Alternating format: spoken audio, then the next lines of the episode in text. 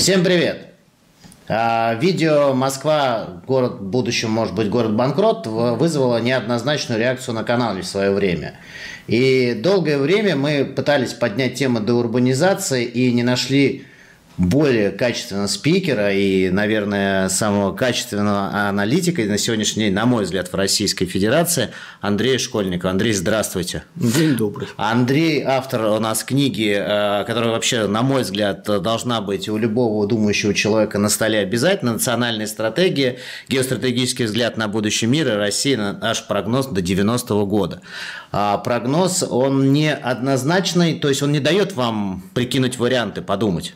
Мы живем в мире детерминированного хаоса, где нет предопределенности, нет, но есть возможность э, разных вариантов. Небольшого количества, но есть. То есть, когда мы начинаем говорить о том, что вот мир предсказ... Ну, будущее предсказать нельзя, да нет, друзья. Мы можем все будущее там каким-то вопросом свести к трем, четырем, пяти вариантам, а все остальные будут минимальные. То есть, возможно ли Возможно, вероятность минимальная. Какова вероятность, э, что телепортацию откроют в ближайший год? Минимальная. Это возможно? Возможно. Вот, собственно, большая часть вот всех этих вариантов уйдут, а базовые какие-то сценарии мы можем выделить, и мы можем о них уже рассуждать. Мы можем пытаться понять не просто какие возможны сценарии там, для мира, но мы можем попытаться постратегировать за основных игроков, за США, за кластер национальных корпораций, за Британию, за Европу, за Китай, Индию и так далее, вплоть до России, разные варианты, пытаясь понять логику, что они будут делать. И когда мы начинаем это все собирать, да, получается более-менее стройная картина, она многообразна, она многовариантна, она неоднозначна, но мы не знаем, потому что ну, человеку дана свобода воли, и он может повернуть туда, то сюда. Плюс э, люди от идиотизма не избавлены, поэтому очень часто ситуация развивается не потому, как выгодно, рационально, а потому, как вот ну, случилось вот так вот. Поэтому Здесь э, в книге описаны именно стратегии основные ключевых игроков, расписан сценарий для мира, расписана логика, показано, что эти стратегии достижимы для территорий, которые ну, не субъектны. Ну какая может быть стратегия у Восточной Европы? Но абсолютно управляемая территория, то есть вопрос, кто туда зайдет. Какая может быть стратегия там у Средней Азии? Ну не могут они выйти на субъектный уровень. И вот это все накладываясь на большие тренды, вроде технологических укладов, вроде изменения в энергетике, ну много еще чего, получается как раз очень интересная стройная картина наиболее вероятных вариантов, менее вероятных, э, чудесных вариантов, и это разобрано. То есть книга как энциклопедическая, берете, читаете. К сожалению, приобрести ее сейчас не выйдет, поскольку первый тираж закончился, поэтому мы теперь можем даже смело о ней говорить. Мы про это, да, можем смело говорить, поэтому поскольку, пока, да, пока... реклама несуществующего, пока недоступного продукта. Хотя, знаете, это второе издание расширенное, она энциклопедическая, то есть она по размеру как две книги и по размеру, как бы и по объему, как две книги. Но первый вариант этой книги, он в интернете доступен, открыт для скачивания, я его выложил туда, то есть вы можете просто просто набрать Андрей Школьников «Книга скачать» и абсолютно бесплатно скачать вариант, который был ну, написан где-то статьи 18-19 год. Это статьи уже где-то до 21 года. Ну, до Но я советую телеграм-канал. Да. Вот сейчас мы покажем Андрея Школьникова, потому геостратег, потому что я просто его с удовольствием читаю. И очень многие вещи, они обновляются, добавляются. И вот одна ну, из важных болезненных вопросов у нас на канале куда бежать с точки зрения даже не в какой актив недвижимости, угу. а куда географически бежать. Потому что, казалось бы, фантастический может быть вариант переноса столицы еще пять лет назад любого чиновника, который произнес, наверное, бы сразу положили бы в больницу. Ну, Сейчас это Мин, фантастический эту вариант. тему обсуждали в те времена и более чем. Скажу вот так вот, то есть Минобороне вопрос – целесообразности переноса столицы на юг Сибири это не являлось чем-то необычным. Шойгу заявлял, да. Да, когда Сергей Кожугетович где-то годика полтора-два назад поднял тему в публичном пространстве кедрового тракта строительства городов по, по Сибири, это была логика, собственно говоря, это продолжение исследования, размышлений на эту тему. То есть то, что в 30-е годы для развития страны необходимо переносить вес развития на восток? юг Сибири и Дальний Восток, да.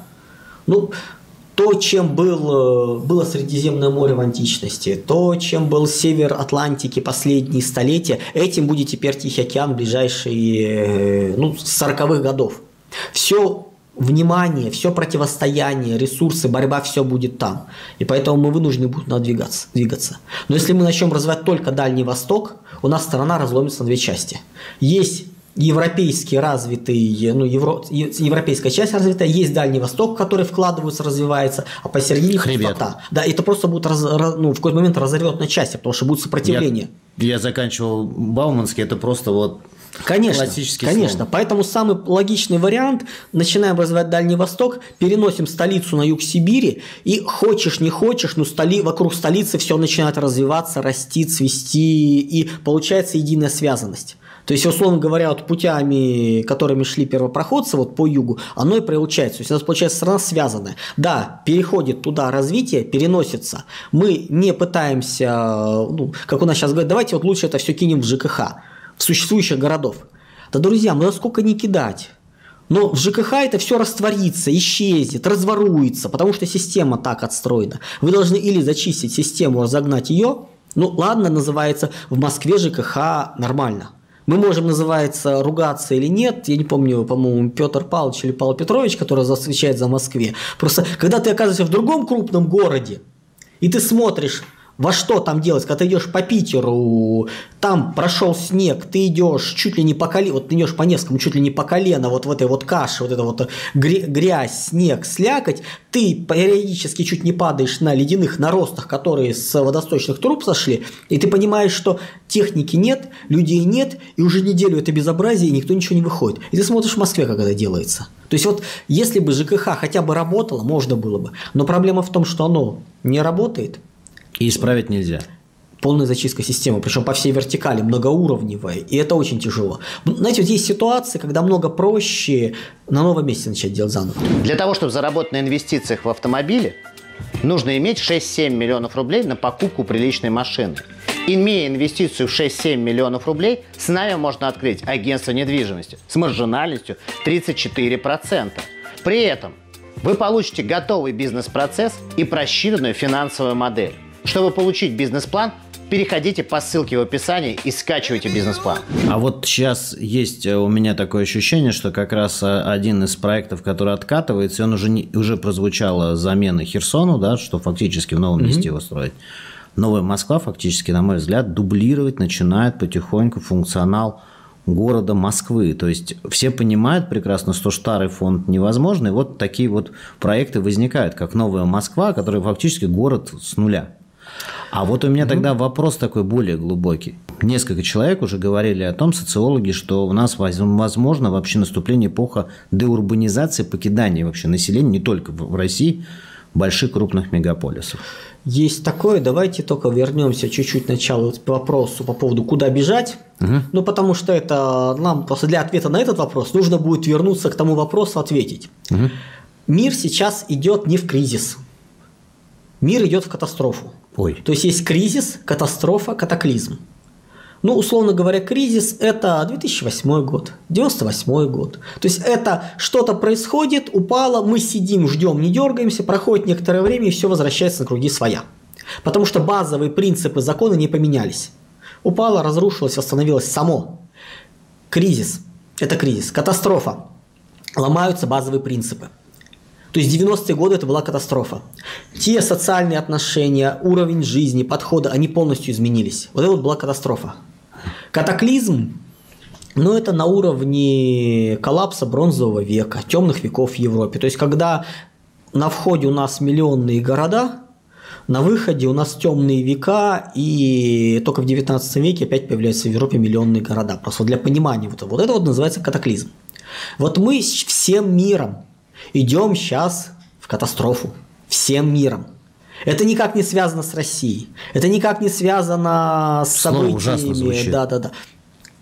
Базовые принципы очень серьезно ломаются. В основе лежат вещи забавнейшие. Первая вещь – это очень возросшая связанность мира. То есть мир-система – это есть центр, есть периферия, есть полупериферия, соответственно. И центр грабит периферию, полупериферию в разном виде, и за счет этого живет. Можно назвать, что Москва тоже как так, в, в такой системе устроена? В принципе, можно Россию рассматривать как, ми- как э, мир-систему, но для России не характерно именно ну, вот капиталистический подход. Просто та мир-система, которую мы знаем последние 400 лет, которая вот доминирующая сейчас, которая стала глобальным после окончания холодной войны, это есть э, метрополия, которая лет на 20 опережает всех в технологиях, военной сфере, экономике, культуре, во всем. Есть полупериферия, которая от нее более-менее зависит и как-то неэквивалентно обменивается, есть периферия, которая грабится. Вот нас, соответственно, после окончания холодной войны запихнули в периферию, которую грабили. А сейчас мы вернулись э, в, в, в а сейчас переходный. Метрополия падает. А, мир, метрополия. Падает. Мир, да, где метрополия главенствует, исчезает.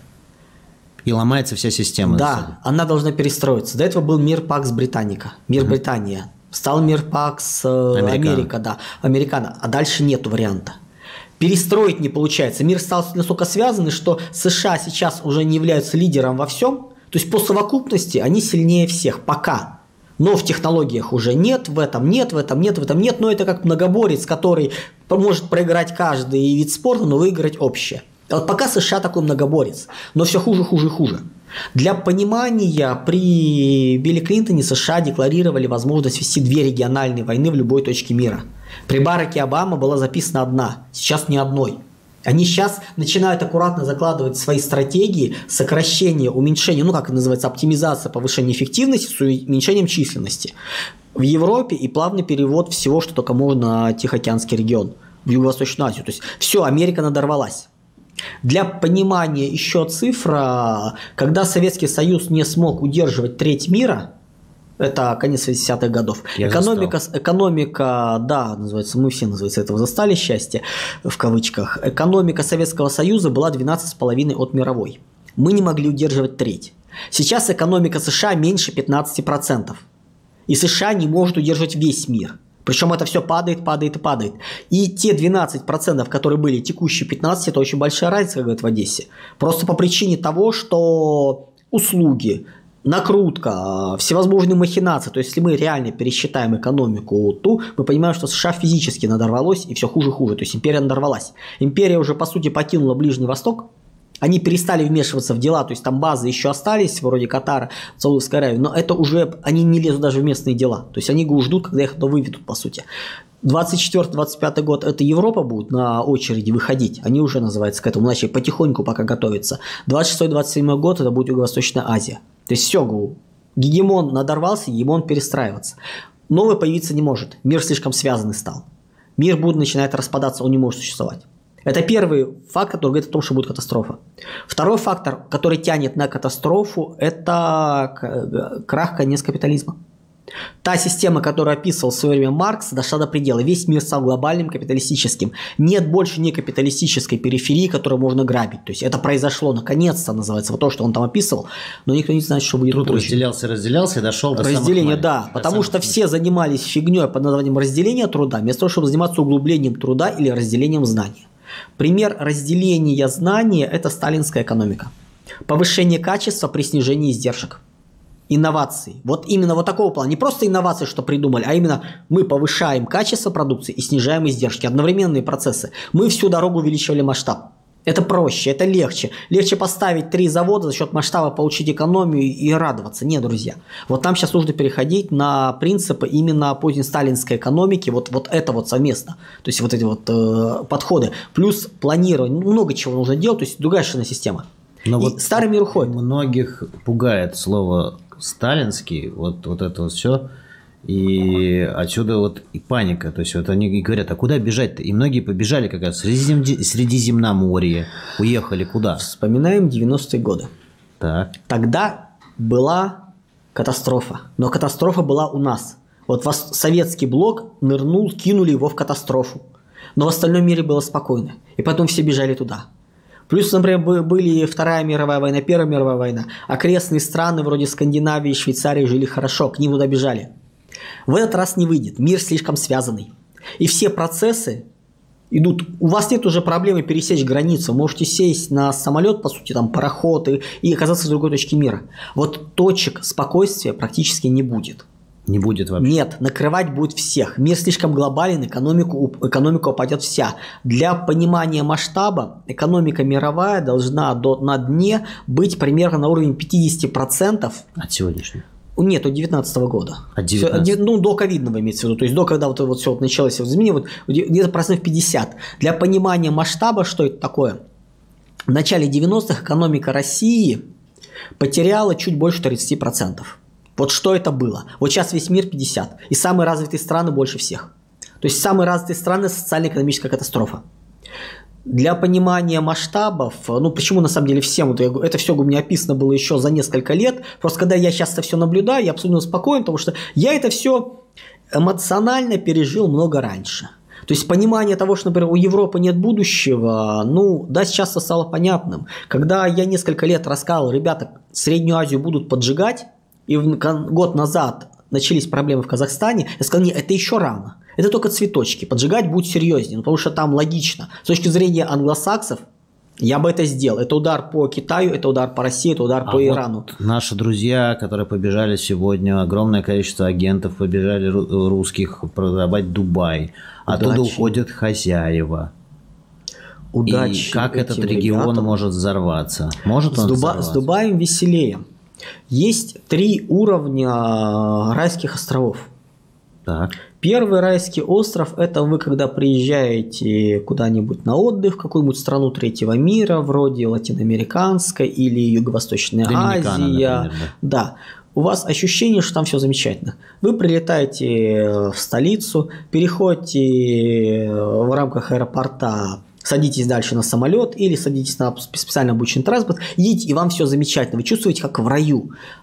Все комфортно, богато, все вам улыбаются.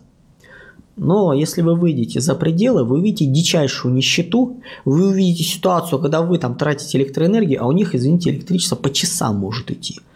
И у них, и они до последнего держатся, удерживают это вот ощущение райского острова для туристов по одной простой причине – это валюта. Это доход какой-то вот небольшой. И они сами вот, и они дико вас ненавидят. И вы можете думать, что все хорошо. Вы можете летать э, в Индонезию, Таиланд, не видите это, ничего этого. Просто проезжая по специально выработанным туристическим маршрутам в точку конечную, где хорошо живется, островок, резервация, резервация для туристов. И вам замечательно. Но когда там все обрушится в какой-то момент, а к этому все идет, 2-3 года это все рухнет, причем во всех по-разному, где-то через год, может быть, где-то. Э, вот, вот в какой-то момент просто местные придут, и вы увидите, что тот, кто вам вчера улыбался, на самом деле вас дико ненавидит, и вы можете просто живым не выйти, не говоря про Цейлонский остров, там же нападали уже на туристов, да? И будут. Это, это первые звоночки? Это первые звоночки. Это будет повсеместно. Это вот первый уровень райских островов, где дичайшая бедность, не понять что, экспортируют вот такое вот ощущение а райского в Бали бегут, в Индонезию. То же самое. Это Чуть самый позже. опасный регион, наверное. Нет, не самый опасный. Э, не, ну самая опасная Африка. Африка, да? Там просто в какой-то момент граница не переходит, и толпа заходит. То есть там даже китайцы не смогут ничего сделать, поскольку если только они начнут делать какой-нибудь город, где будет там миллион китайцев переселят, китайцы начинают жить комфортно, у вас вокруг этого города через какое-то время несколько миллионов местного населения начинает скучиваться, собираться, и чуть-чуть-чуть они просто захлестнут. А вот Дубай к какому уровню райского Дубай острова? – это второй остров. Так. Это второй тип, где создают иллюзию возможности комфортного цивилизованного проживания. Везите к нам деньги, будет хорошо. Ситуация следующая. Да, условия для миграции, но как вы думаете, арабы, баду, бедуины, они искренне любят всех приезжих? Нет, они с камушком за спиной. Ждут, Конечно. Ждут удобного момента. Они ждут... Вы при... Я не знаю, является ли харамом для бедуинов разбить свинью-копилку, но вы, приезжая туда, становитесь свиньей-копилкой. Вы привозите ресурсы, вы привозите деньги. Саудовский, ну, Аравийский вообще полуостров, он не предназначен для жизни такого количества населения без завоза постоянного продуктов, без э, всего, то есть когда будет нарушение связи, он вымрет. Достаточно, не нужно перерубать нефтегазовую линию. Перерубается водопровод, и Рияд через 3, года, 3 дня превращается в мертвый город. Воды нет. Для понимания жизни в, пуст... в песках, в пустыне, она энергии требует столько же, сколько жизнь на крайнем севере. Условно говоря, это Норильске. Вот представьте себе, вот вся весь Норильск только жарко. Это Норильске, да, то есть только в Норильске тратится, вот, вот, город тратит энергию на отопление, там город тратит энергию на охлаждение. Прекращаются внешние поставки, все. Бедуины отползут, в... часть из них, грубо говоря, те, кто выживет, отползут в Привычную среду, привычную да. среду, да. Но всех не чужих Жду с нетерпением ответа, что же является райским островом первого уровня. Или третьего. Темза, третьего. Темза, Изра- Израиль Бла- и Британия. Откуда выдачи нет, якобы. Куда заманивают капиталы много больше. Первый уровень туристы, А второй уровень это средний класс, Мгм. третий уровень это для очень богатых людей, куда можно приехать с миллионами, откуда якобы не выдают. Но мы же увидели сейчас сценарий, что... Правильно, вот уже начали потихоньку чистить. Давайте понимать, в 20-е годы, да даже в начале 30-х, на Западе было очень много русских богатых. Аристократы, купцы, которые успели вывести. К концу 30-х уже никого не было, в 40-х уже не было. Все, всех ограбили. В Понадобилось 20 лет, чтобы... Меньше, меньше, меньше. В 50-е годы, 40-е, 50-е годы в Лондоне были индийские кварталы. Богачи из Индии перебирались в Лондон, там целые кварталы. После объявления независимости Индии они исчезли. Британия очень хорошо умеет зачищать. Для них это норма, для арабов тоже норма. Арабы будут держать вот эту вот заначку до последнего, то есть понимая, что они дождутся, пока в Европу упадет, и потом, то есть годика через три, Хрюшку- очень жестко. хрюшку эту стеклянную Да, разобьют. да, причем будут разбивать жестко, сначала будут увеличивать налоги, выдаивать, то есть им не нужно отобрать у вас то, что есть, им нужно посадить вас на крючок, чтобы вы продолжали нести все больше и больше. То есть вы будете подтверждать, да, налоги, об- обстоятельства, плюс очень жестко начнут сажать в яму, в долговую. Где-то что-то нет, то есть вы просто физически вырваться не успеете, вас будут брать, ну, если тот же принц Салман без каких-либо эмоций своих сводных братьев радостно начал сажать, ну, не братьев там, э, дед- кузены, дяди, то есть, ну, вот, вот, ну, условно говоря, Практически родственник, скажем. ну, не как родственники, это родственники, то есть у них э, Сауд дед, дальше его сейчас вот заканчиваются э, его дети, которые как бы, ну, там лиственничная система передачи, и дальше пойдут уже внуки. Ну вот, соответственно, принц Салман, который наследник сейчас у действующего короля, он э, начал своих родственников э, радостно сажать в тюрьму и собирая энное количество миллиардов, десятков миллиардов. Просто. Ну, как вы думаете, люди вот в этой вот логике абсолютных чужаков, да еще неверных, ну, ну, ну, ну, ну, давайте понимать. А- Вопрос удрать. А к какому роду островов относится Кипр? Где ра- радостные э, греки пригрели огромное количество тоже русских капиталов. Это у нас между первым и вторым уровнем. То есть это и для туристов, и второй уровень. То есть пока вот можете приехать, это будет зачищено. То Будет есть там и такое, то конечно, конечно. Если куда-то спрятаться, давайте так, мир распадается глобальный. Не на многополярный мир. Многополярный мир это пока ближайшие года 3-4 все будут про него рассказывать, это спайка. Многополярный мир, это есть глобальный мир, просто есть несколько центров. Мир распадается на куски, на большие панрегионы. Довольно замкнутые системы. Это пока еще нигде не артикулируется, не говорится, все говорят про многополярный. Ну, или не понимают, или не хотят пугать, потому что более интересная ситуация. И в этом распадающемся мире нормально будет жить. То есть, давайте так, 2-3 года у нас будет падение, год-два мы будем на дне, ну, то самое падение процентов 50. Дальше 5-7 лет будет восстановление на старых принципах. То есть это индустриальная и постиндустриальная экономика, это возрождение локализации, новые связи. То есть где-то к началу 30-х годов мы более-менее вернемся на уровень, которого текущий. На 19 год, грубо. Примерно, то есть начало 30-х годов. Причем многие не вернутся. У США на самом деле перспектива очень интересная. Там или гражданская война, но это хорошо. Гражданская война для них хорошо для будущего. Или это превращение Соединенных Штатов в часть большой Ибероамерики. То есть Латинская Америка приходит с юга и захватывает все. Это что, то, что говорил наш бывший разведчик от, на Безруков, да, то, что он говорил, что одно из вариантов это поглощение лати- ла- фактически латинским населением Америки. Ну, в общем, вы, собственно говоря, сейчас общаетесь с человеком, который был источником этой стратегии, откуда Андрей Олегович это и взял. А, вот. Да, Ну, да, я, да, да, да. я слышал Да, да, да. доклад, и это, это худший вариант для Америки, не лучший? Для Америки отцов-основателей, конечно. А. Васпы исчезают. Для васпов, Привычная Америка исчезает. Не- Несколько десятков миллионов А хорошо, если я сейчас сижу, в в. Майами, вот я белый человек, но не васп, как я буду восприниматься лати- латиноамериканским? Я же русский. Если я к же- вам хорошо относятся местные латиносы, вы замечательно встроитесь в это общество. А, ну то есть мне будет легко там оставлять. Если вы не гринго, если вы, грубо говоря, как бы и они, и они вас не идентифицируют с гринго, и вы не попадете под раздачу местных банд, поскольку там это все жестко будет. Потому что Америка деградирует, очень серьезно деградирует. Это видно. Да, и у них был шанс красивый. Победа Трампа, второй срок, быстрая гражданская война, переформатирование. Подваспов. Да, и возрождение, то есть на новых принципах, новых технологических укладов. То есть начало 30-х годов они самые первые уходили в шестой технологический уклад. Это аддитивные технологии, роботизация, замкнутый ядерный цикл. Они первыми, они были бы гегемоном следующего миропорядка. То есть они бы опять бы остались бы главными в мире. Но не рискнули, не пошли. Вот мне никто не верит, у нас было 9 клиентов за 2020 год, в 2021 чуть поменьше, кто продал свою недвижимость в Америке, э, заработав в 90-е там, уехав вот из нашей катастрофы, и вернулись сюда. Это логично, потому что будущее вот в рамках этого распадающегося, шатающегося мира, да, так это смутное время для всего мира. Где может быть более-менее спокойно? В центре будущего панрегиона ну, грубо говоря, в центре, да. Это ну, Новосибирск, получается. Не-не, нет. Пока это, грубо говоря, Россия, вот метрополия более-менее спокойная, да, Россия один из. Грубо говоря, там вторым, ну, другим может быть центром панрегиона, понятное дело, Китай. Но у Китая очень высокие риски распада, и у них там ну, тоже много проблем. То есть у Китая проблем еще больше, чем у США. У что у США мы сейчас сказали, то есть у всех них проблемы. Британия, Лондон. Британия начала играть. Про Европу забываем.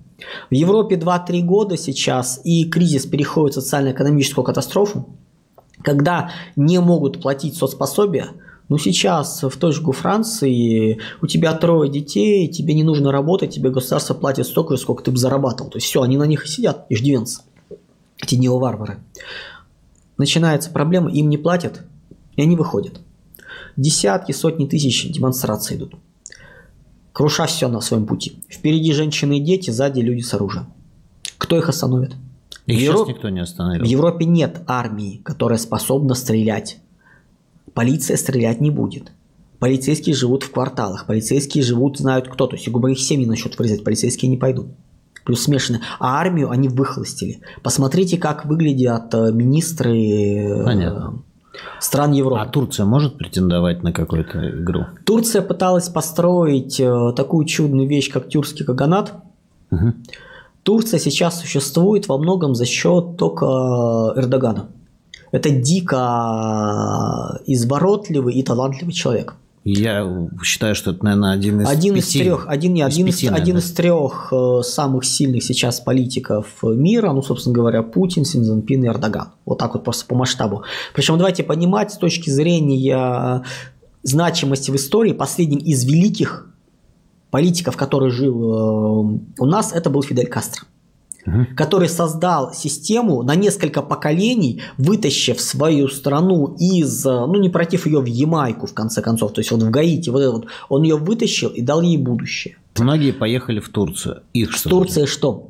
Турция пыталась строить несколько, ну, в общем, много лет пыталась строить разные абсолютно проекты. Она пыталась одновременно возрождать тюркский каганат, создавать точнее, Османскую империю исламских халифат, всех мусульман убить. Она пыталась строить кемалийскую светскую Турцию, и Эрдоган на этом всем очень радостно как на пианино играл. Играл, да. Он э, аккуратно проходил, то есть он мог. Именно мы его поддерживаем, потому что ну, нет шансов, то, что в Турции появится прорусский, прорусофил президент. В Турции может быть или протурецкий, или чужой.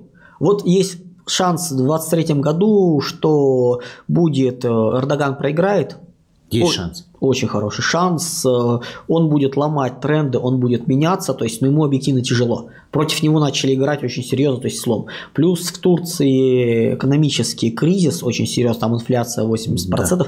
Пока она еще, ну, за счет того, что Турция много конечного потребления местного населения держит за счет местной продукции, они еще живут, но эта инфляция сейчас приходит в производство, она приходит, собственно говоря, в импорт, и она сейчас начнет уже очень сильно бить по всем.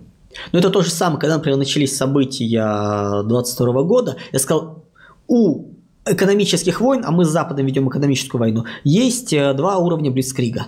9 месяцев и от 2 до 2,5 лет. Вот 9 месяцев, сказал, мы проскочим без проблем. 9 месяцев – это нарушение текущих процессов. Я говорю, у меня статья есть, в самом начале называется написанная, что говорю, это мы пройдем. Что от двух до там, 8 месяцев по разным направлениям, просто я вот пробежался, прошелся, мы наладим, отстроим, да, как бы это решаемо. То есть текущая экономика выдержит. Проблема начнется в начале 2024 года. Будет вопрос, выдержим мы или нет оборудование замена оборудования, запчасти, ремонты, вот обслуживание, вот это все. То есть, если мы сможем это пройти, то экономически мы прошли Блицкрик, и дальше, соответственно, Запад просто уже ну, сам свалится, он рассыпается. То есть, как бы ему не удержаться. Пока все идет к тому, что мы этот вопрос решим. Да, с проблемами, да, со сложностями. На костылях, но пройдем. Да, да, то есть мы это проскочим. А вот пока все идет. А... Турция, соответственно, к Турции просто, чтобы не забыть, Турция пыталась сделать проект, который больше, чем они могут. То есть он пытался делать имперскую политику, не имея на это ресурсов. Турция надорвалась. У Турции, причем они везде залезали и везде получали по ушам. Они полезли в Сирию, получили от России, то есть ужаты. Они полезли в Ливию, выкинуты оттуда, а плюс там Египет сказал, если что, мы даже готовы сухопутные войска вести. Они лезли на Балканы, сейчас Китай тихо выдавливает их из Балкан. Был период несколько лет назад, когда говорили, что все, Турция контролирует Балканы. Ничего подобного, сейчас Китай контролирует Балканы. Китай скупил и убрал оттуда Турцию. Они лезли в Среднюю Азию. Собственно говоря, то, что год назад была зачистка сетей, это были британцы и турки.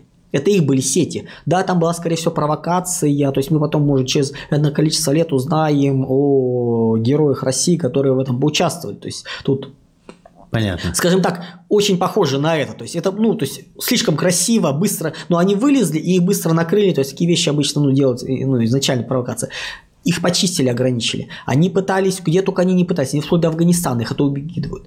В Закавказье пытаются сделать, но Азербайджан, да, он берет то, что может быть, и быстро отпрыгивает. Берет и отпрыгивает. То есть все равно эта политика один народ, два государства не срабатывает.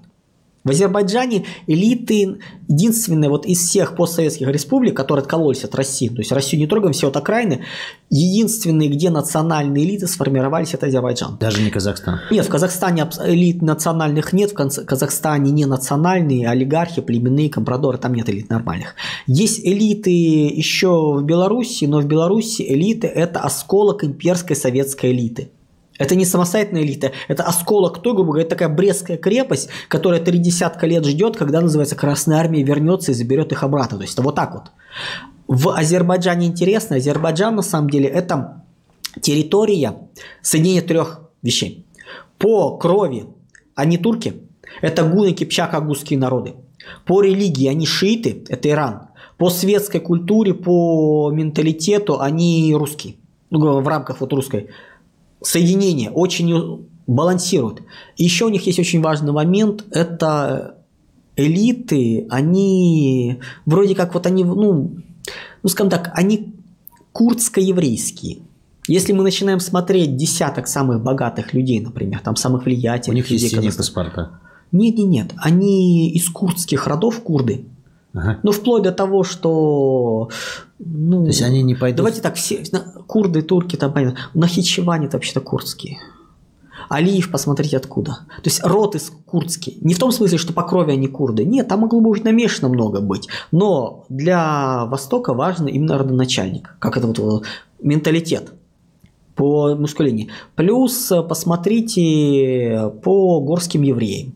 Тоже они. И мы видим, что из 10 человек, ну как бы из 10 вот э, самых богатых азербайджанцев, по-моему, всего один азербайджанец. Курды, и именно вот, ну если смотреть То есть они не евреи, будут объединяться с Турцией? Они прекрасно понимают, что их съедят. Они, кстати, замечательно с Израилем, поэтому Азербайджан. Поэтому Азербайджан так балансирует, что он, он будет не втягивался. Он да? будет вытаскивать, он будет максимально выжирать себе вот по максимуму. То есть, ну, на а Востоке. Какой пан-регион, скорее всего, войдет в итоге? К нам? К нам? Конечно. А куда еще? То есть, если, Тур, если Турция остается на карте, то, соответственно, он будет балансировать. Так, если Турция это, исчезает... это какое-то громкое прямо заявление. То есть, если у Турции Турция... замечательные шансы на распад. Ну, вот все скупают вот это э, замечательное Средиземноморье сейчас, наши россияне. Ну, что я могу сказать? Удачи, друзья. Давайте говорить, под... ну, мы опять в боковики уходим, ладно, mm. черт. Турция. В Турции э, реально турок гуны, кипчак, агузских э, племен, собственно говоря, вот те османы и прочее, всего 40%. Все остальные курды, крымские татары, черкесы. Они их пишут только, нифига. Там криптогреки, криптогрузины, криптоармяне, то есть, грубо говоря, потуреченные, которые, в принципе, помнят. Вот все побережье Эгейского моря, Стамбул – это криптогреки, Да. которые кемалисты, по сути, то есть, которые ромеи. И пока вот Эрдоган держит ситуацию, она живет, экономика уже рухнула. Перспектив для расширения особо нету, то есть э, конфликт со всеми. Если сейчас происходит смена, и Россия перестает пытаться удерживать Турцию, Турция начинает идти на распад. Весело, увлекательно, тогда, соответственно, ну, просто это вот все взрывается очень серьезно. Ну, мы... Мусульманский вопрос там тогда сильно вызывает? Там много чего. Там э, цен, собственно, кемалийские, это как раз это, ну, в общем, это раскол пойдет. Жесткий, серьезно, потому что с одной стороны тюркский проект, с другой стороны исламский, с третьей стороны светский. То есть все, Потом что попытка он империи. Эрдоган и балансирует, это Он, все баланси- он держит Турцию, да. Он, грубо говоря, удерживает Турцию от Это вот распада. такой вот человек, который в узлах, вот в узлах держит всех за. Конечно. Если он Он, отпускает... он не, не, не вот так держит, он балансирует, грубо говоря. А. он умудряется их держать. То есть это вот и сочетание и жесткости, и восточное вот это вот э, умение. То есть, ну, он человек талантливый. Так, Так, что-то я начинаю понимать. Средиземноморье нельзя, в Дубае нельзя, в Азию Никуда нельзя. нельзя. Все, что можно, это говорит, центр, центр бан Сколько, региона, но там будет... сколько продержится Не-не-не, Москва как есть, столица? есть еще вариант, куда можно удрать на какое-то время, но там своя специфика. Это Австралия, Новая Зеландия. Но проблема в том, что в Австралию и Новую Зеландию будут очень массово переезжать васпы. То есть в ближайшие 20 лет Британия, вот элиты и все население, ну, население переберутся в Австралию. Самая подорожавшая недвижимость в мире за последние 20 лет – это Новая Зеландия. Самая подорожавшая Ну, недвижимость Новая в мире. Зеландия, не все-таки там специфика, все-таки они маленькие и прочее. Да. То есть там по-хорошему перспектива Австралии, но Австралия будет либеральная. Вот те перегибы, которые были в последнее время, вот это вот весь аддитизм, Да-да-да. он весь там осядет. То есть, если ментально, культурно вы готовы с ним жить, пожалуйста. Если вам это тяжело, если вы хотите, То есть чтобы... вы с ковидным паспортом, еще с каким-то не, ковид паспортом? это ерунда. Если вы хотите, условно говоря, чтобы у вас дети были мальчик, девочка, никаких вот этих вот вариантов, чтобы кто он по полу определял не чиновник там или воспитатель там в школе, учитель, там воспитатель в саду, учитель в школе, вот это вот, то вам там не место. Потому что у вас не получится. Либеральные эти принципы, они туда осядут. А новая мода рожать в Аргентине.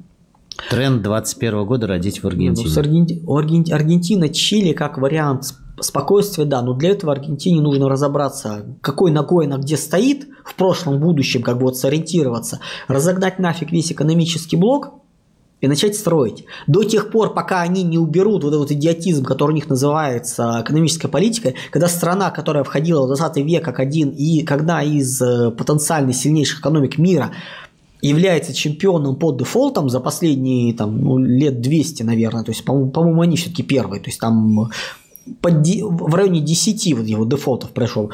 Ну, друзья, что это? Они вот недавно опять называются какие-то переносы делали. То есть, это ну, проблема госуправления. Проблема Латинской Америки, это отдельно он говорит, надо про Латинскую Америку, то есть там много чего интересного, то есть там будет. Но это вот часть В большой этот биографии. боковик не пойдет. Ну, можно, да, то есть как бы Аргентина, Чили перспективы так, есть. по миру пробежались, возвращаемся обратно в Швейцария столицу. не является перспективой, Скандинавия не является, это все будет накрываться. То есть мир со слишком связанный. Такие шансы уже не пройдут.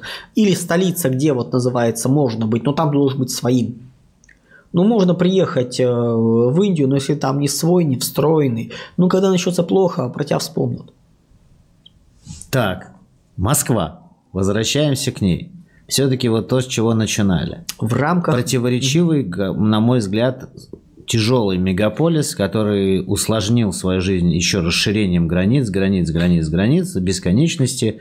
И это все становится, на мой взгляд, вот если мы берем систему, то это все менее и менее устойчивая система. Так, да, по, гор, по, по Москве, соответственно, что у нас есть? Нужно четко делить периоды. Период ближайших двух, трех, там, четырех э, лет – это один тренд. Это тренд э, общего ухудшения, это тренд усиления центробежных сил, то есть Наоборот, на Москва периферии- все подтянет. на периферии начинаются проблемы, там все меньше и меньше сложнее, и у людей появляется иллюзия, что в Москве они могут найти лучшую работу, лучшие возможности, и они будут рваться. Тренд будет. Плюс те, кто в Москве, вот вот дикое количество офисного планктона и эффективных менеджеров, это вот недоделанный средний класс, который искренне почему-то считает, что им все должны, вот они будут выкидываться. Куда? То есть на улицу. Сотни тысяч людей в ближайшее время, в ближайшие там годы потеряют работу. Эти управляющие компании никому не нужны. Вот люди, которые сидят, то есть это искусственная занятость. Давайте так. Э, То я... есть Петя, Коля, Вася в этой цепочке будут не нужны. Интеллектуальный человек будет контактировать я, с исполнителем. Да. Я являюсь, ну как бы, то, что я сейчас рассказываю, это мое хобби. Угу. Я являюсь корпоративным стратегом. Но Точно. текущее место работы я не, не, как бы не говорю, чтобы ничего лишнего называется не сказать. Предыдущее место работы я был более пяти лет зам департамента стратегии инвестиций компании «Стройгазмонтаж». Да. да. Крымский мост, Сила Сибири, ну такие непрофильные активы «Газпрома», которые потом вот были выкуплены. Ну, да, то есть как бы условно говоря, как корпоративный стратег. Когда вопросом занималась дюжина человек, плюс постоянно еще начальник в это вот влезал, Эффективность была хуже, чем когда всех этих людей забрали на другую задачу, там, которая была поставлена, и я, называется, плюс э, девочка, которая только-только училась, да, вот, вот, вот осваивала это все, мы сделали в разы больше, потому что перестали трогать, дергать, лезть. Каков вывод? Значит, все то предыдущее время мы были, были офисным планктоном, который чем-то занимается, который не нужен, чью работу где-то может делать два человека, делает 10 человек, сидит. Это офисный планктон эффективный менеджер, который не понимает, что делать, который начинает... Вот это избыток. Так это же основные потребители сегодня ипотечных продуктов. Дальше выводы. Э, Говорите или сделайте сами, чтобы... Э, да, ну то есть я не буду делать выводы в рамках этой программы, а то нас это же серьезный да. удар по... Это дичайший удар. Это охрененный удар. Плюс поддержать систему невозможно. Плюс давайте понимать, когда начинают говорить, вот это с полгода... Мне недвижимость не очень интересная тема, честно говоря. Ну, это и... Да, полгода назад просто я смотрел, там были разговоры, что нет, недвижимость не может начать падать, потому что государство будет поддерживать. Я ее я еще в 2019 сказал, году сказал, что будет плохо. Я так сказал, друзья, государству пофиг, сейчас на недвижимость. Для государства вопрос недвижимости сейчас это во втором десятке приоритетов, а может во быть и в третьем. Десятке. Может быть и в третьем. Ну, почему-то все считают, что она двигатель не, экономики. Не, в принципе, никому не нужно. Нафиг это все решаемо. Сейчас у государства, ну, ребят, у нас гособорон заказ. У нас безопасность, у нас вот это вот все. У нас сейчас, блин, так, как, а, какая хорошо. недвижимость? Если у нас государство спасти банки, Государству проблем нет. Создать ипотечную помойку, куда завести вот все эти ипотеки, вот проще говоря, переоформить. Не-не, никаких обнулений, не, не мечтайте. Это будет по-другому. Это будет обратно, условно говоря, ипотека, условно обратно. Это государство переписывает на себя все права на квартиры. И сдает в аренду. Вот ваши все взносы пересчитывает в количество лет предоплаченной сдачи, и вы живете. Государство снимает с себя проблему что-то делать с вами в ближайшие годы. То есть Дом РФ 3, под это 5... может создаваться?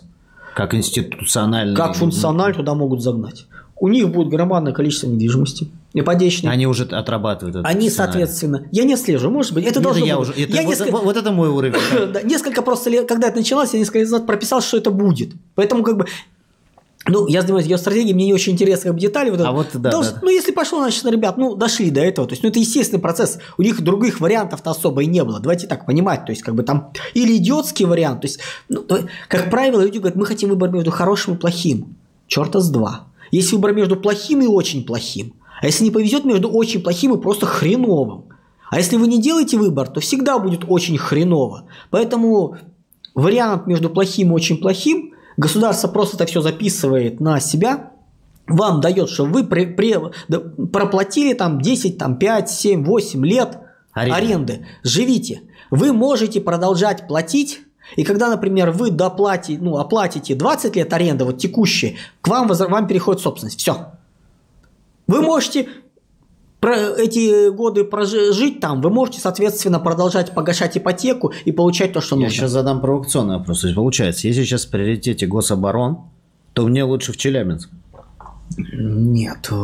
Я там хотя бы буду иметь работу. Ну, с учетом того, что первые шесть лет жизни я прожил в Челябинске родом оттуда, да. конечно, я бы сказал, хорошо. Но там, я знаю Челябинск, я просто немножко вот такой именно наброс делаю. Но там же туда, Курган, куда-то Ну, вот я через пару недель там обещался быть, мне сказали, мне предложили, называется, пообщаться вот с, ну, называется, там, встретиться, поговорить, еще что-то такое. Ну, конечно, я могу сказать, да, конечно, в Челябинск, еще что-то такое, но давайте как бы говорить не обязательно Челябинск. Если вы с точки зрения работы, да. вот ключевое куда-то переезжать, любые переезды, если есть работа. Любая смена работы – альтернатива, никаких уходов в пустоту. Вам не нравится, терпите. В условиях даже не просто кризиса, катастрофы нельзя терять источник дохода. Он должен быть. Грубо говоря, вы, когда хотите куда-то уйти, вы должны быть источник дохода очень важен. Самое основное, хорошее, это государство, оно инновационно, оно будет не так много платить, но оно будет платить. Это связанное с оборонкой, это связанное с ВПК, вон туда. Не просто так, когда была проведена частичная мобилизация, резко исчезло количество вакансий. Не буду называть заводы. Все, все понятно. Было полторы тысячи вакансий, ни одной не осталось, все заняты. Ну вот, соответственно, молодежь пошла в Туда. производство. Да. Поэтому есть, соответственно, мы говорим вот о текущих временах, вы должны понимать, что есть разные уровни. Что, не, что вот необходимо? Первое, не терять источник дохода. Он должен быть. Дальше неплохо посмотреть, если ваша профессия офисный платон, эффективный менеджер и прочее, то есть вы понимаете, не надо себя обманывать. Заранее думайте на второй профессии, на вторым доходом. Как это может быть, что может быть, вспоминайте, то есть что должно быть именно в кризис. Какие-то ремонты, какие-то еще, то есть много каких-то вот вещей, которые Ремесленные. вы вспоминаете, да, что может понадобиться. То есть вот это вот. Если, соответственно, вы теряете работу, если у вас дачи, ни в коем случае ее не продавайте. Объясню почему. Заградочек. У вас, например, нет работы. Год, полтора, это нормально будет. Вы сидите в четырех стенах бетонных посреди города. Вы взвоите. Вы, вы не знаете, чем заняться. Вы находитесь на даче. Кур. Большую часть. Да даже не кур. У вас всегда есть что делать. Вы приносите пользу. Вы ощущаете, что вы не, про, вы не бездельник. Вы психологически работаете, делаете там с, на подножном корму где-то еще что такое. Сдаете квартиру в городе, называется, живете на даче. То есть такой хотя бы вариант. Да, сдача будет хотя бы... Ну, когда говорили, вот, недвижимость вечная, я говорю, друзья, смотрите, что делается на Украине. На Украине много лет уже в городах-миллионниках квартиры сдают по цене коммуналки. Картошки. Ну, коммуналку вот, вот платишь, там типа Запорожье города, то есть такие вот города вот были, то есть вот там, Днепропетровск, это дело Киев это отдельно. Я просто несколько лет объяснял людям, что бизнес под названием мы сейчас все вот деньги и возьмем, купим недвижимость, квартиры в Киеве, будем их сдавать, это не бизнес, это фигня. Несколько раз, несколько месяцев, не их повторять. Вот удерживать не надо, покупать не надо. Как потом зато люди радостные были, когда... А у вас же недавно был в, э, в канале Геостратег, телеграм-канал, угу. вот в описании, ребята, вот такой очень интересный пост. Что, ребята, если у вас есть жировая большая прослойка, вы можете позволить сейчас на время катастрофы взять ипотека, чтобы потом там, ну люди же неправильно поймут, это у тех, Ни у кого в коем есть случае большой запас нельзя сейчас лезать в ипотеку, если у вас нет. Условно говоря, например, в условиях таких вот кризисных явлений, просто у меня есть в стоп-листе, просто, ну, как бы надоедает объяснять вопросы про золото, и там он начинается с критериев актива, который в кризисы катастрофы максимально эффективны. Один из примеров золота. Там просто штук 10 вариантов. Если что-то еще найдете, пожалуйста. То есть самый простой вариант это металл, золото, металл, не металлические счета. Это, грубо говоря, монеты, слиточки, это собачьи цепи, то есть такие грамм по 150, такие вот, вот такие вот, вот чудные, с висюльками называются. Вот это, то есть вы всегда как бы можете их сдать в кучу ломбард, продать, то есть много чего можно сделать. Особенно если есть знакомый ювелир, там родственник ювелир, вообще замечательно. Плюс это запасы для вашего бизнеса, если он небольшой, если он устойчив в кризисе будет востребован, вот под запасы обязательно закидываться, то есть чтобы у нас оно было, если оно там, ну, понятное дело, по времени может лежать, это все туда. То есть оно вот должно быть. Вот эти вот, вот э, это нормально. Все остальное нужно уже смотреть. То есть, ну, тот же серебро, например, тоже подходит по критериям, но, например, критерии удобства прятать, оно уже не преодолевает. Одно дело спрятать полтора килограмма золота, другое дело центнер серебра. Ну, как-то вот, ну, а стоимость такая, плюс ликвидность у золота чуть больше. То есть, такие вот моменты, да, смотреть надо.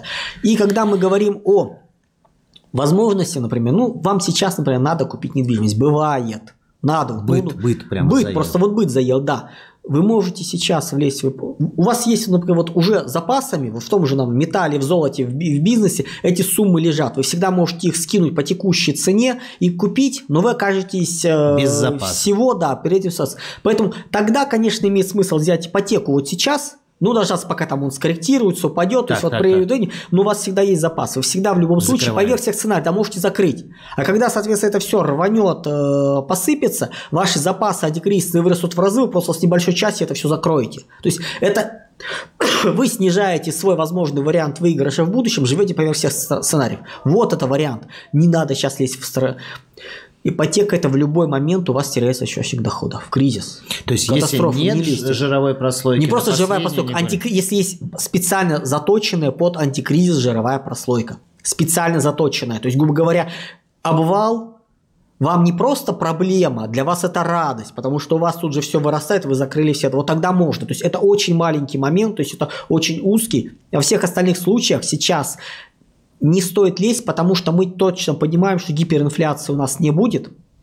Если бы осталась политика, которая была, когда вот было правительство Медведева, вот это вот до отставки, то есть когда они вот творили все, что творили, не по персоналям сейчас, я говорю про политику, мы понимаем, что то, что делала Набиулина три года за то, что делается сейчас... Это две разные Набиулины. Это две разные Набиулины. По-моему, она периодически вообще не понимает, что она делает. То есть, как-то вот первый это момент это вообще было забавно, когда она даже некоторые слова, когда произносила, вот было ощущение, что она не очень понимает, что она говорит. То есть, ну, вот, вот, вот, вот так вот. То есть, как бы, ну, политика идет и идет. То есть, тут как бы... Но надо признать, она же один из... Вот если взять по итогу, может по наитию, по всему. Но если за 2022 год, это надо банкирский Оскар вручить, на мой взгляд. Ну, согласна. Да нет, она... Ну, ну просто всего... наш ЦБ... Не, она, не она, не она, не, не, не, она, да? Нет, нет, нет. Это нет. просто она уже... Она, перв... она, грубо говоря, вот сидела как Фукс и проводила... Кто-то ей рулил. Ну, грубо говоря, жесткие решения принципиальные, это не ее, это было... Это было видно, что этим занимаются не монетарщики, а макроэкономисты, причем не понимающий масштаб, они искали на ходу, быстро собирали. Я бы поставил, покопался бы где-нибудь в районе вот э, Андрея Ремыча Белоусова, то есть где-то вон, вон там, вот, грубо говоря, вот э, это были макроэкономисты. То есть решения принимались не, финанси... не монетаристы. Монетаристы по-другому, у них мозги по-другому заточены. То есть там... Но последний вопрос. Mm-hmm. Вот мне все пишут, что ты предсказывал это все дело, но это твое предсказание сбылось, что недвижимость полетит только благодаря СВО. Нет. Можно ли связать кризис и СВО как Нет. причину? И Нет. является ли СВО причиной того, что здесь случилось в России? Я предсказывал, Или это было собы... я предсказывал события на Украине, но на год-полтора позже, более спокойно, мирно и без вот этого всего. Почему Это было логично. Ну, потому что с той стороны начали, с той стороны начали повышать ставки, с той стороны начали делать провокации и. Это им было так необходимо уже в этот момент? Им выжить надо. Они сейчас идут в, к обвалу, идут к обрушению, им нужно что-то делать. То есть как бы тут вариантов-то других нету. У них все рушится. Поэтому то, что они делают, да. Плюс, э, ну, это долгий просто разговор, то есть ну, это кризис, то есть у них вариантов особо нет. Они делают красиво. То есть они у них фундамент рассыпается, и они вот дом на рассыпающемся фундаменте пытаются удерживать. Они его удерживают но все хуже, хуже, хуже. То есть все равно у них э, цейтнот, каждый следующий ход ухудшает ситуацию, они каждый раз из плохого и очень плохого выбирают плохой, но это не, позволя... не приближает победу. Это ее отдаляет еще больше. То есть они могут или быстрее обвалиться, или медленно. Вот они вот замедляют, замедляют, замедляют все время, но не получится. То, что сейчас происходит, да, они выбирают из этого максимум. Они грабят Европу параллельно, еще что-то такое, как бы, но по-другому не получается. То есть у вас вообще такое получается фаталистический пока прогноз, Нет, Андрей? у нас замечательные смутные времена. Благодаря этому Россия выжить. Если бы вот не, давайте так, если ситуация нулевых годов продолжилась бы еще лет 10, России бы не было. Просто нас бы сожрали, нас бы уничтожили. Если... То есть для нас состояние 90-х лучше, чем нынешние были времена? Нет, нет, нет. Мы нас... же возвращаемся... Нет, нет, мы даже близко не возвращаемся в 90-е. У нас сейчас начинает возра... очень активно, на самом деле, происходит сложнее субъектности мы отказываемся, мы выламываемся из глобальных принципов. Я обычно говорю, когда вот ну, совсем такой красивый образ, представьте себе эм, Блеск и нищета куртизанок, вот книжка такая была. Да. И вот эту вот, вот эстетику вот, вот 19-18 века, вот этот бордель Европы. Дома, вот это вот более-менее приличное все. И вот в такой вот, вот, вот дом начинается пожар. Да. Все бегают, кричат, суетятся, пожарные заливают, то есть спасти не получится, но веселуха. И вдруг кто-то разбегается и выпрыгивает там со второго этажа, выламывая стекло, царапаясь, только называется, чтобы удрать. А его пытаются удержать, схватить, чтобы он не убегал, чтобы всем вместе было. Мы сейчас потушим, и все хорошо будет. Вот Россия пытается выпрыгнуть, там выпрыгивает оттуда, из этого борделя.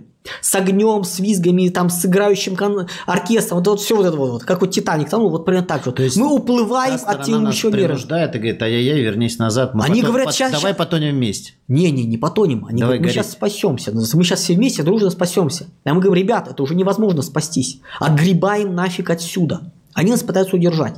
Убеждая, что вот их вся логика к тому, что Россия все равно будет к нам возвращаться. А мы говорим, не, ребят, ваш мир рухнет, и мы хотим быть подальше, когда он рухнет. Ну или там корабль тонет, говорю, а мы на шлюпке быстрее отгребаем, чтобы он не утащил нас Так, за собой. я пытаюсь подытожить тогда этот наш Это шанс для России выпуск. вернуться. То есть, если я городской человек, работающий как офисный плантон, мне нужно срочно озаботиться получением какого-нибудь ремесла, желательно что-то уметь делать ручками.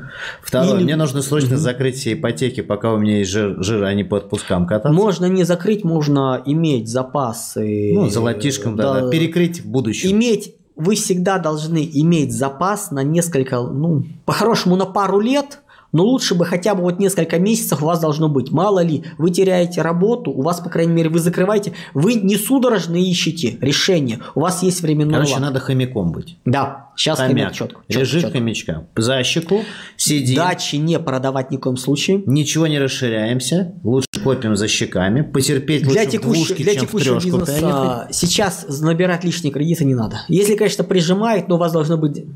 Эта сумма, грубо говоря, если у вас вариант купить за наличку, вот лучше эту наличку киньте в антикризисные ресурсы, вот, вот просто вот, вот активы спрячьте, берите А ипотеку. столицу, последние вот как раз... 30-е годы. 30 Сейчас не вспоминаем, нам сейчас не до этого, да, то есть нас Это сейчас уже вопрос- 40 даже, скажем, после 30 ну, в 30-е годы это, собственно, развитие начнет переходить туда, Дальний Восток, Юг Сибири, в 30-х годах, когда мы вылезем из этого.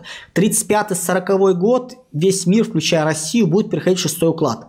Роботизация, аддитивные технологии. Что такое аддитивные технологии? Ну, это понятно. это 3D-печать. всё Петр- Роботизация. Это не конвейер, вот к которому мы вот привыкли. Нет. Это не просто конвейер, где людей нету. Такие в 60-е, 70-е годы были. Нет. Это конвейер, который перестраивается автоматически под выпуск новой продукции. То есть вы запрограммировали, и он сам перестроился и выпустил. То есть это конвейер, который производит мелкосерийку по тому же качеству, что и крупносерийная продукция. И начинается вопрос, где жить?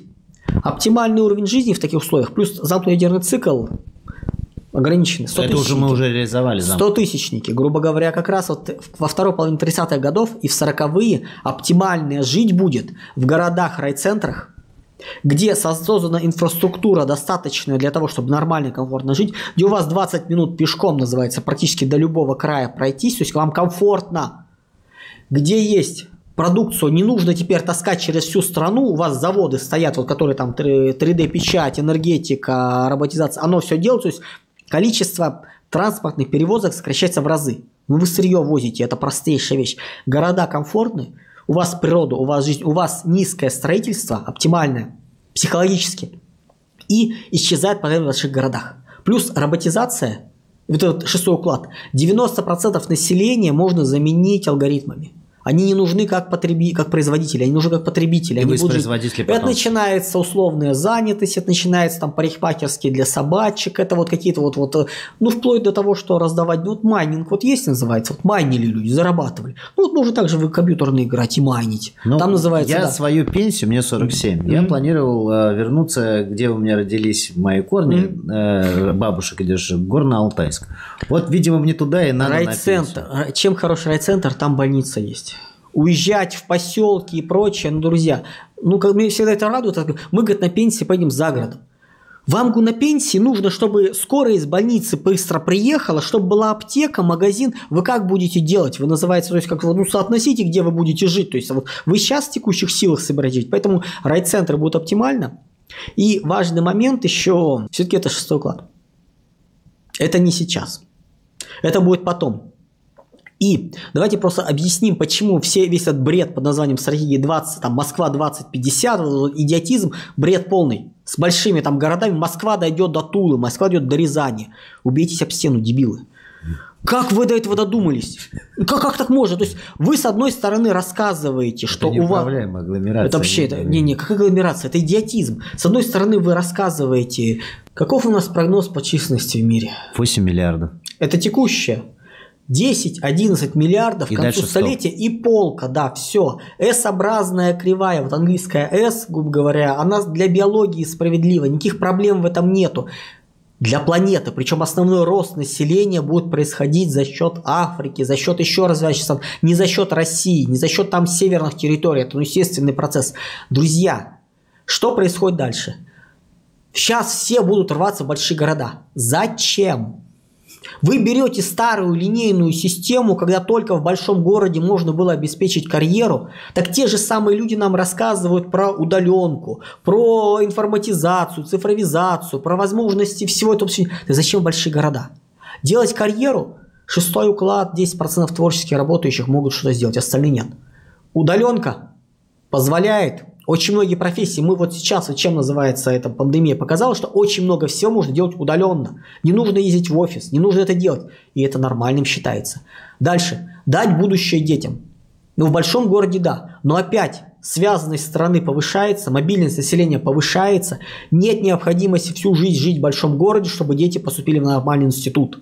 Это будет уже сделано, дети будут ехать. Да детям не надо будет ехать, потому что у меня дети в школу не ходят, они давно уже учатся в онлайне. Мы когда дойдем, соответственно, вот если вот взять просто и перечислить все аргументы, которые говорят за то, что города будут увеличиваться, мы ни один не найдем. Кроме тупой инерции, так было всегда, поэтому так будет. Во-первых, не всегда, в некий период. Да, понятно, там из деревень ехали в поселки, из поселка райцентр, облцентр, столица, там далее, может, за границу, если полдня ударить. Но это являлось логикой той. Сейчас связанность другая, условия другие. Нет необходимости. Ну давайте, для вам комфортная жизнь, ну, в Москве жизнь это час-полтора в одну сторону дороги Нет, до стресс. работы.